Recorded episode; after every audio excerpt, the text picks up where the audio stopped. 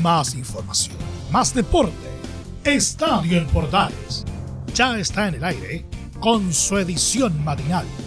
La primera de Chile, uniendo al país de norte a sur.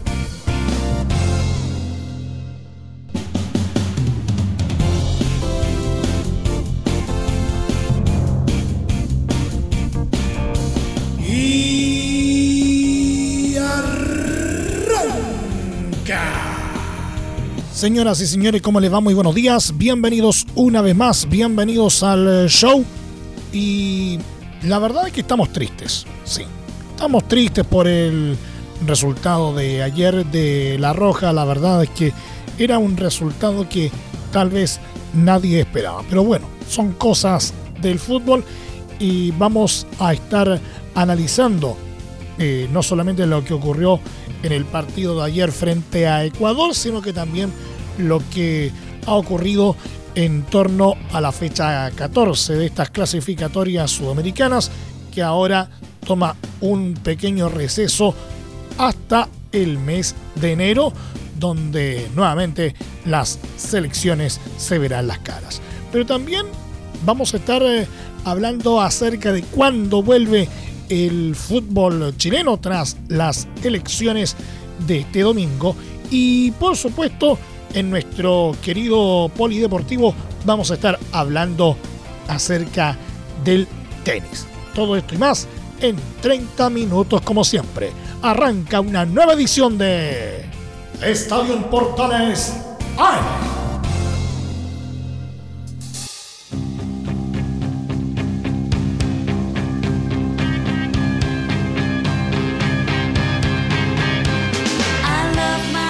Desde el máster central de la Primera de Chile uniendo al país de norte a sur les saluda Emilio Freixas. Como siempre, un placer acompañarles en este horario.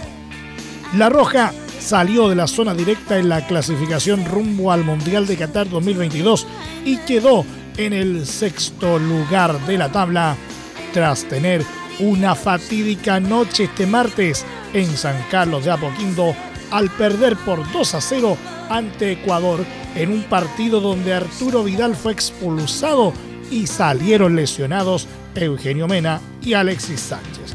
La selección, que venía de tres victorias consecutivas, vio frenada su alza en un duelo durísimo para los pupilos de Martín Lazarte en la primera parte, en donde sufrieron la mayoría de las incidencias negativas que tuvo el partido para la Roja.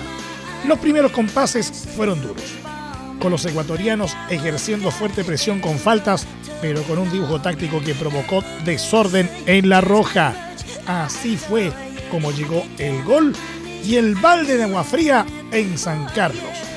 Desde la derecha llegó un centro al área y Medel despejó, pero la pelota le quedó a Perris Estupiñán, quien solo sin ninguna marca se acomodó para soltar un zurdazo que cruzó el área y no pudo detener Claudio Bravo a los nueve minutos. El temprano golpe despertó el ímpetu de la Roja en busca del empate, pero ese mismo frenesí le jugó en contra a uno de los referentes, el King Vidal, quien siempre lo da todo, fue a buscar una pelota sin medirse y con una patada de karateca pasó a llevar a Félix Torres. El árbitro argentino Fernando Rapalini no dudó y le mostró la tarjeta roja directa a los 14 minutos. Vidal, tras la acción, quedó totalmente desconsolado. Se disculpó con el jugador afectado y salió de la cancha sin poder creer lo ocurrido, ya que dejaba a la roja con 10 y no podrá estar en el duelo contra Argentina en la próxima fecha. Pese a tener uno menos en cancha, la intensidad de Chile no disminuyó, pero otra situación inesperada ocurrió. Eugenio Mena, en un desborde por la banda izquierda, sintió el pinchazo en la pierna y pidió el cambio por lesión. Salió entre lágrimas de la cancha y entró Gabriel Suazo en su lugar a los 28 minutos y cuando parecía que la situación no podía empeorar, el tormento continuó. Alexis Sánchez, quien estaba tomando las riendas para levantar al equipo, también presentó molestias en su pierna derecha y tuvo que salir cojeando a los 36. Para no perder la ventana de cambios, Lazarte sacrificó a Diego Valdés para enviar a Meneses por el lesionado jugador de Inter y a Marcelino Núñez. En la segunda parte, Chile hizo el esfuerzo físico para buscar el empate, luchando hasta el final, pero no hubo claridad para poder avanzar y dañar a Ecuador, muy pragmático bajo las órdenes de Gustavo Alfaro. Los visitantes incluso tuvieron en varias ocasiones la chance de liquidar antes el partido, pero Bravo respondió cuando pudo y los delanteros ecuatorianos Estrada y Mena fallaron ocasiones increíbles. En la recta final, la pesadilla se convirtió en película de terror. Francisco Sierralta se lesionó y Chile sin cambios se vio obligado a jugar con el defensor como centro delantero para no esforzarlo más y mantener los 10 hombres en cancha.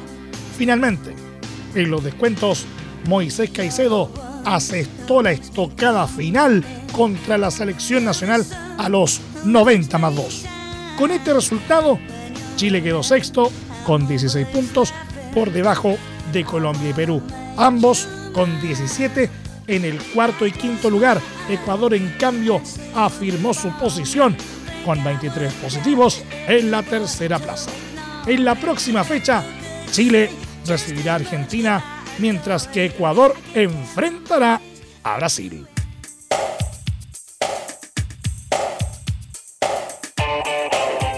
El uruguayo Martín Lazarte, técnico de La Roja, lamentó la derrota sufrida este martes ante Ecuador y afirmó que fue un partido extrañísimo, remarcando que en su larga trayectoria no había vivido un duelo con tantas incidencias negativas para un equipo debido a la expulsión de Arturo Vidal y las lesiones de Eugenio Mena, Alexis Sánchez y Francisco Sierralta. Martín Lazarte en Estadio en Portales AM. Yo jugué 18 años y hace mucho que dirijo. No recuerdo un partido así, no hagan un gol, no expulsen a un jugador importante, que se lesionen dos jugadores importantes, que después se lesione otro jugador durante el juego.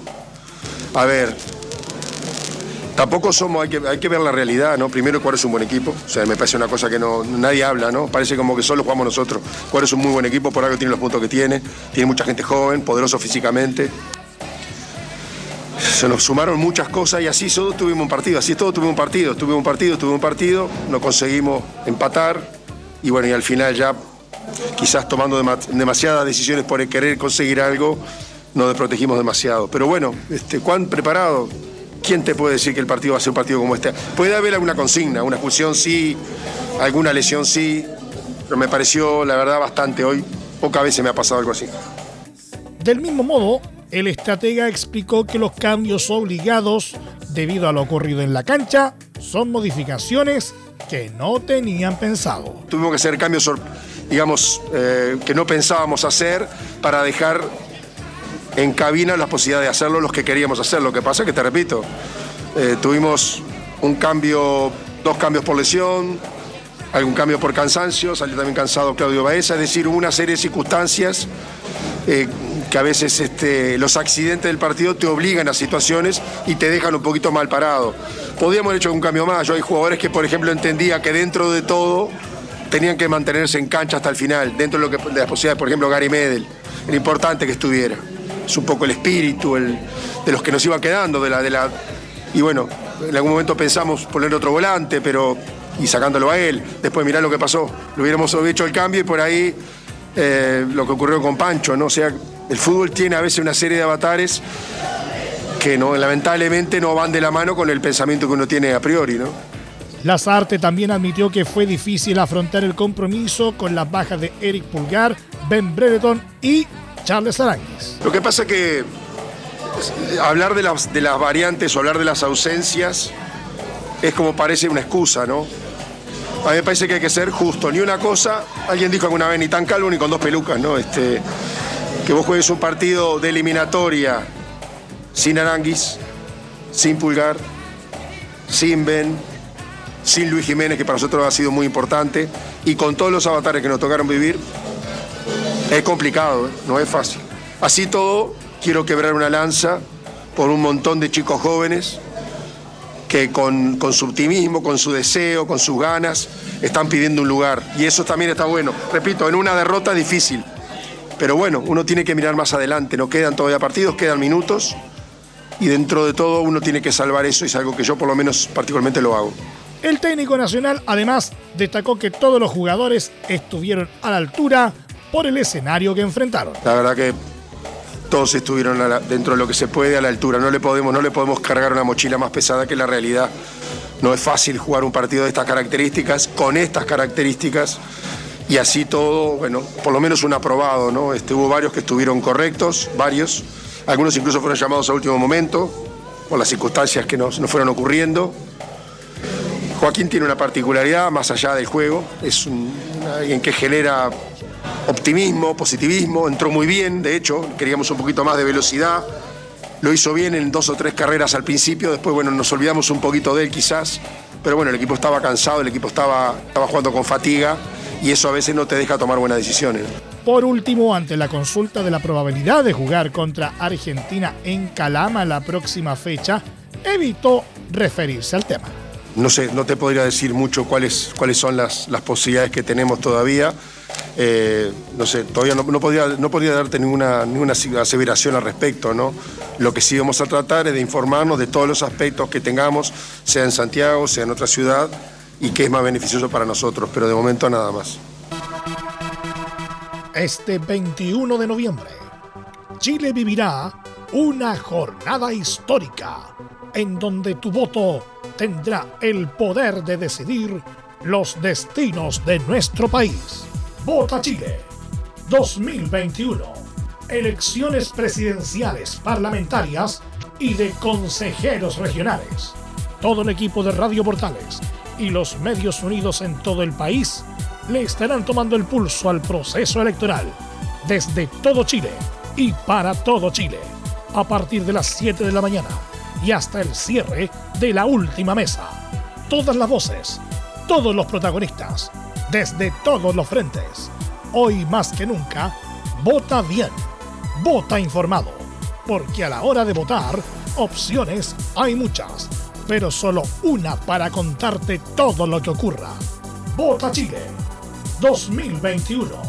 Elecciones presidenciales, parlamentarias y de consejeros regionales cobertura especial este 21 de noviembre desde las 7 de la mañana por todas las plataformas de Radio Portales y la red de medios unidos a lo largo del país, la primera de Chile, uniendo al país de norte a sur y generando opinión. La Teletón se vive todos los días en los 14 institutos y se vive en las casas de millones de familias del país. En la casa de Giselle, en Ovalle, se vive Teletón. En la casa de Dante en Colina, se vive Teletón. En la casa de Axel, en la isla de Chihuahua, se vive Teletón. Y en la casa de los que se motivan, como la señora Olga en Puerto Montt, también se vive Teletón. La Teletón se vive este 3 y 4 de diciembre y todos los días. Agradecemos a Archi, la Asociación de Radiodifusores de Chile, por este espacio. Entre Marco Grande y Marco Chico, media vuelta y vuelta completa. Escuchas Estadio en Portales en la Primera de Chile, uniendo al país de norte a sur.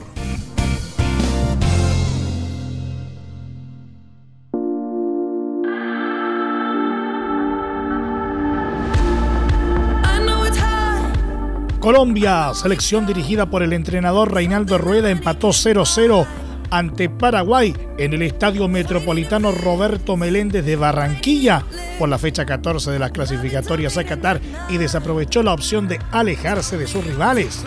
En la primera mitad, los colombianos comenzaron mejor y tuvieron ocasiones claras con Luis Díaz y Miguel Borja, pero no estuvieron finos en la definición. Por su parte, la más clara la tuvo la visita con un gran remate de Miguel Almirón que dio en el palo de la portería defendida por David Ospina a los 44. En el segundo tiempo, los pupilos de Rueda dominaron y avisaron con un remate de James Rodríguez a los 59.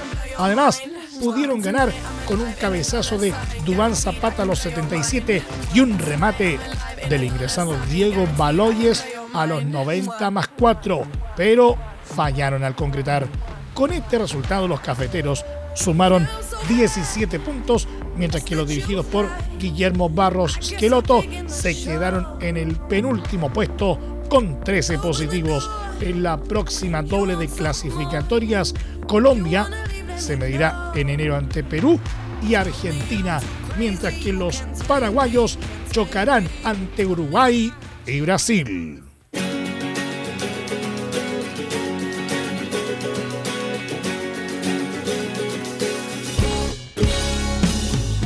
Perú se impuso por 2 a 1 en trabajado duelo a Venezuela en Caracas y acechó la zona de clasificación al Mundial de Qatar 2022 en duelo válido por la fecha 14 de las clasificatorias sudamericanas. Los incaicos se pusieron en ventaja en el primer tiempo con un tanto de Gianluca Lapadula en los 17 minutos conectando de cabeza un gran centro de André Carrillo pese a que la Vinotinto jugaba mejor. En el complemento llegó el empate de los locales gracias a Darwin Machis a los 52, pero los bicolores recuperaron la ventaja en los 62 con un tiro libre de Cristian Cueva que rozó en Fernando Aristelleta que estaba en la barrera. De todas formas, la escuadra llanera tuvo la opción de volver a empatar con un penal de Machís en los 67 tras mano de Miguel Trauco, pero el arquero Pedro Gallese estuvo notable para contenerlo.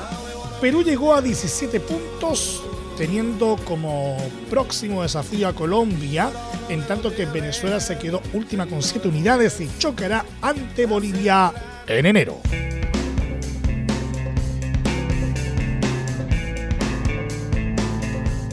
La selección de Bolivia consiguió dar un golpe de autoridad y repasó con un triunfo de 3 a 0 a Uruguay en La Paz, entusiasmándose por entrar a la pelea en la clasificación a Qatar 2022 imponiendo de entrada condiciones. En la cancha del Hernando Siles, la Verde encontró los caminos para inquietar a los orientales en su propio terreno, forzándolos constantemente a errores defensivos y haciendo ver mal a la dupla de Diego Godín y José María Jiménez en los duelos con Marcelo Moreno Martins, constante agente de peligro en el local. Pese a no tener mucha profundidad, los dirigidos por César Farías merodeaban por territorio uruguayo hasta que en los 29 minutos un venenoso centro desde la izquierda por Juan Carlos Arce tuvo una floja respuesta de Fernando Mulera, permitiendo la apertura de la cuenta para los locales. Sintiendo el impulso anímico tras el primer gol, los altiplánicos siguieron presionando en ataque y así llegaron a la segunda conquista a través de un violento cabezazo de Martins a los 44 yéndose al descanso con aquel colchón. Los primeros pasajes del complemento tuvieron a Uruguay tratando de descontar con más empuje que claridad para llegar al arco de Carlos Lampe, lo que lograron con un remate del joven Agustín Álvarez que contuvo con seguridad el guardameta boliviano. Eso sí, sobre la hora de partido, una jugada fortuita favoreció a los dueños de casa con un cobro penal.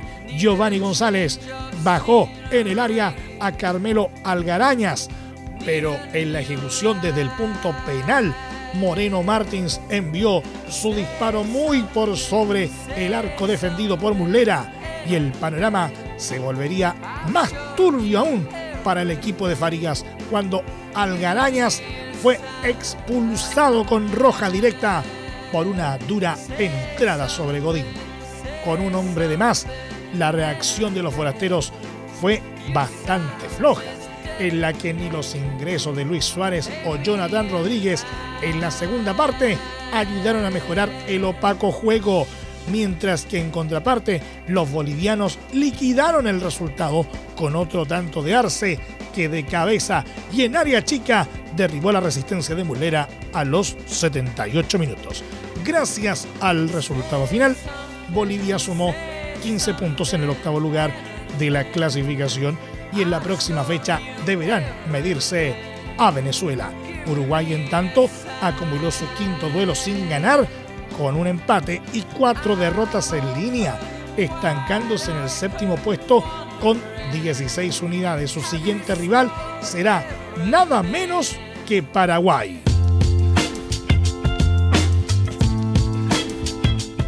Argentina empató 0-0 ante Brasil en el clásico sudamericano disputado en el Estadio Bicentenario de San Juan y quedó a las puertas de clasificar al Mundial de Qatar 2022, lo que finalmente ocurrió tras la derrota de Chile ante Ecuador. El partido fue muy friccionado, pero estuvo carente de emociones. Lo mejor estuvo en el segundo tiempo con un remate de media distancia de Anthony que pegó en el palo. Una gran jugada de Vinicius Jr. y un error del portero Allison que casi aprovecha la escuadra albiceleste. En la próxima fecha, la escuadra trasandina visitará a Chile, en tanto que la canariña hará lo propio con Ecuador.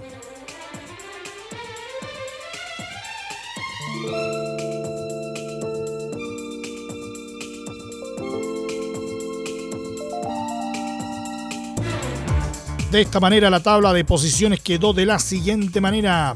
Primero, Brasil con 35 puntos. Segundo, Argentina con 29, ambos con un partido menos. Tercero, Ecuador con 23. Cuarto, Colombia 17. Quinto, Perú con 17. En este último en zona de repechaje. Sexto, Chile con 16. Séptimo, Uruguay con 16. Octavo Bolivia con 15. Noveno Paraguay con 13 puntos. Y décimo Venezuela con solo 7 unidades.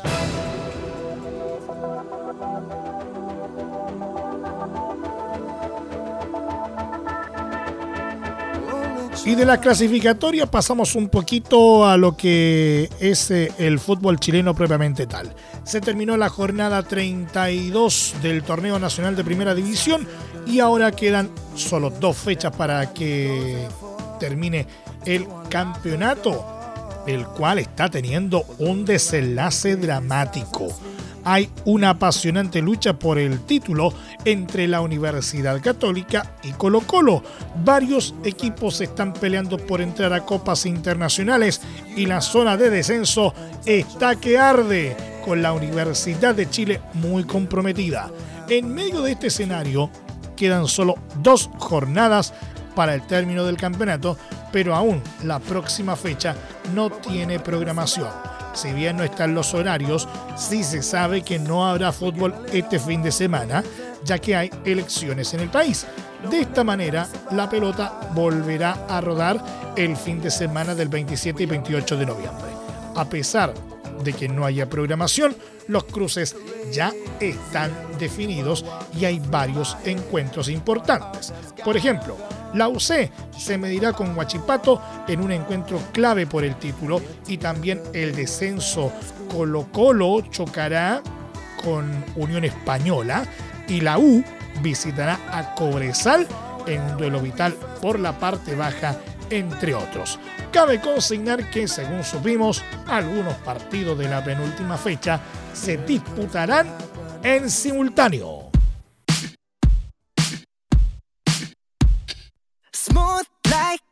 Y nos vamos a nuestro querido polideportivo, el tenista chileno Nicolás Jarry, número 166 de la ATP, logró este martes un sólido triunfo en su estreno en el Challenger de Campinas en Brasil, al vencer al argentino Federico Coria, número 69, primer cabeza de serie del torneo. El número 4 de Chile se impuso por un categórico 6-2 y 6-3 para instalarse con propiedad en los octavos de final del certamen. En esa instancia, Jarry se verá las caras ante el también trasandino Camilo Hugo Caravelli número 209.